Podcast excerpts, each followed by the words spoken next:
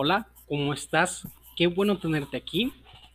Yo soy Isaí Obregón y te doy la bienvenida nuevamente a Minimalismo México.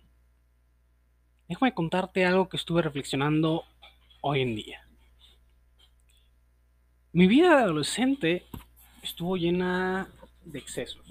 Y no te digo de excesos materiales porque realmente teníamos lo necesario, pero no éramos ricos. Sin embargo, con la preparatoria, pues tenía y administraba tantas cosas. Tenía muchas cosas que poco a poco fui adquiriendo y que realmente a las cuales no les ponía atención necesaria. Mira, ya fueron asuntos personales, laborales en ese momento, o lo material.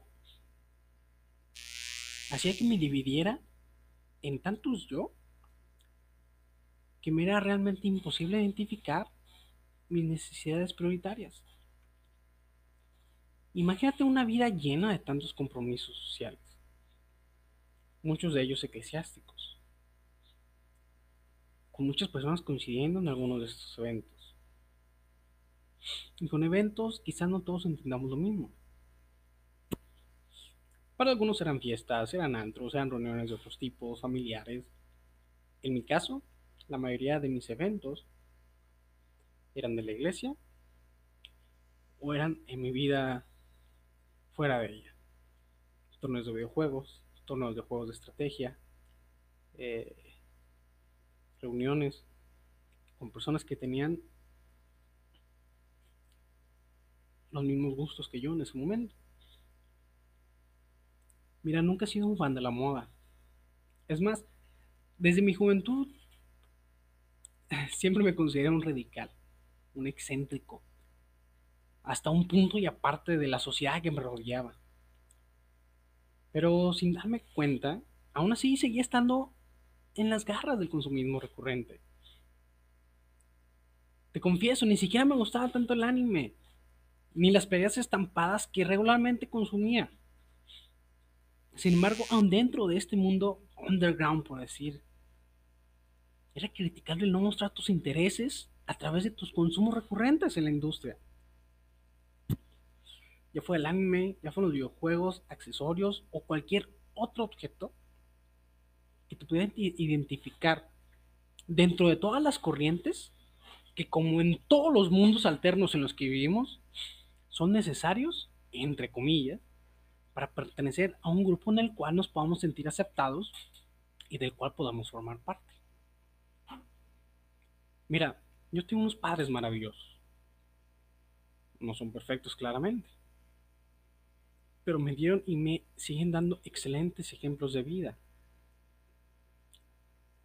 Y por supuesto, son ejemplos y enseñanzas que, que quizá, como muchos, solo he podido apreciar hasta el día de hoy. Hasta el día de hoy que han pasado muchos años. Consejos que quizás me hubieran evitado muchísimos problemas sin embargo, hoy por fin puedo ver mis defectos con claridad. Y también puedo darme cuenta del mundo de tiempo y de dinero que no usé de esa manera correcta. Y no digo que no lo disfruté o que no me divertí, pero lo digo porque ya no tengo ni conservo muchos de estos gustos y afiliaciones que tenía. Ahora, ahora que lo entiendo, fueron simplemente pequeños placeres pasajeros. Siendo honesto, vivimos en un mundo capitalista, en el que tener es sumamente importante, donde el poder de compra es un símbolo de estatus, donde el tener el poder de adquirir todo lo que necesitamos es indispensable mínimo para poder sobrevivir y mucho ojo con esto. No estoy diciendo que este poder se refleje con lo que compramos o con lo que tenemos. Más bien con la capacidad de adquirir y de no hacerlo. Hoy lo que pienso es que este es el don más poderoso. El poder discernir entre aquello que queremos y aquello que necesitamos Y esto solamente puede venir desde una determinación personal, donde todo lo material excedente con lo que se nos bombardea día con día a que estemos comprando, ya no tenga poder sobre nosotros. Una determinación que sepa con real certeza qué es lo que necesitamos. Quiero ponerte un ejemplo muy claro. Cuando necesitamos adquirir un celular, necesitamos ver qué capacidad requiere para mi día a día. Son muchos factores que tenemos que tener en cuenta y que muchas veces no lo hacemos. Factores como a qué me dedico o a qué me quiero dedicar. Hoy tenemos quizá miles de opciones que cumplen con creces todas y cada una de nuestras necesidades tecnológicas a precios sumamente accesibles. Pero solamente hay unas pocas que destacan. Y son a esas opciones, las más caras por cierto, a las que más publicidad se les da, a las que más atención. Y estas opciones se vuelven ya no solamente una herramienta que cumple y excede con nuestras necesidades, con las necesidades que tenemos para ellas.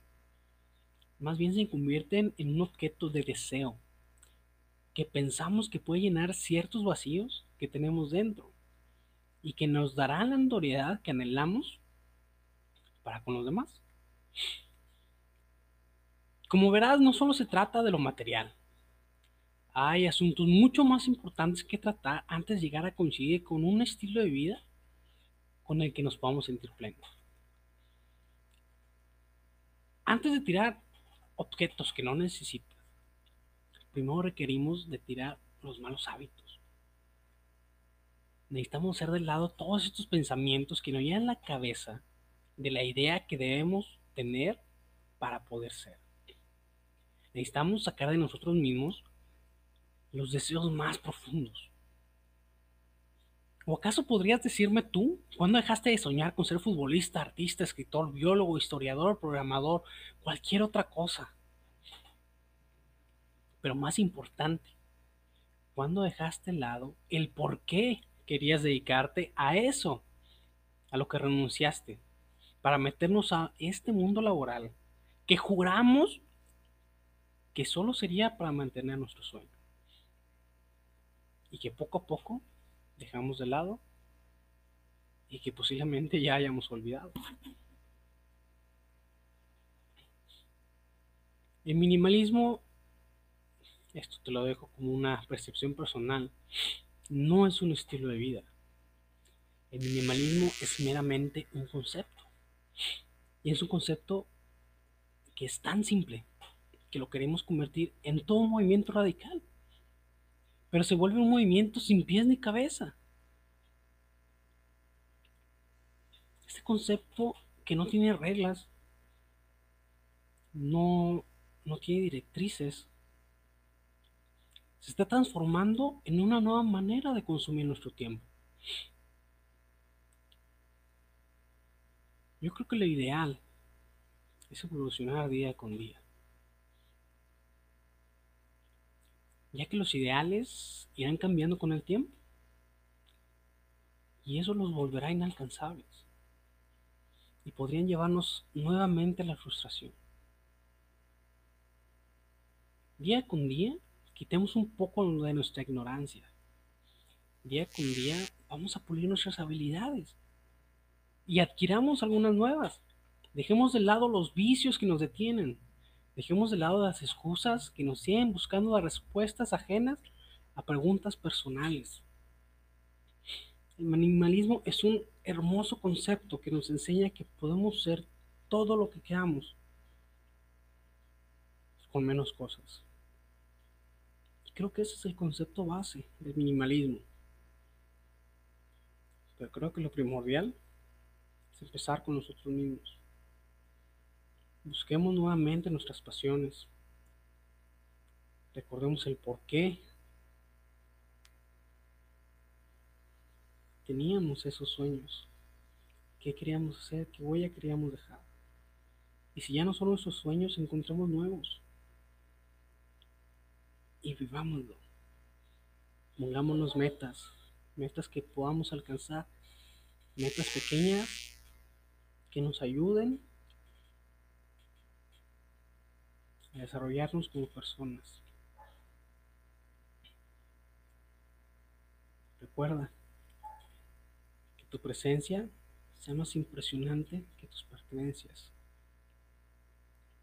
Esto solamente lo vamos a lograr trabajando en nosotros, trabajando para nosotros y no para las cosas. Yo soy Isaías Obregón.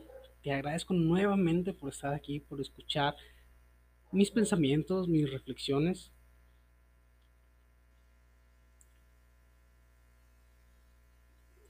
Y espero poder grabar más seguido. Si tienes algún comentario, alguna idea, pregunta, dime, quizá podamos llegar a una síntesis entre los dos. Seamos felices. Muchas gracias. Tengas un excelente día. Nos vemos pronto.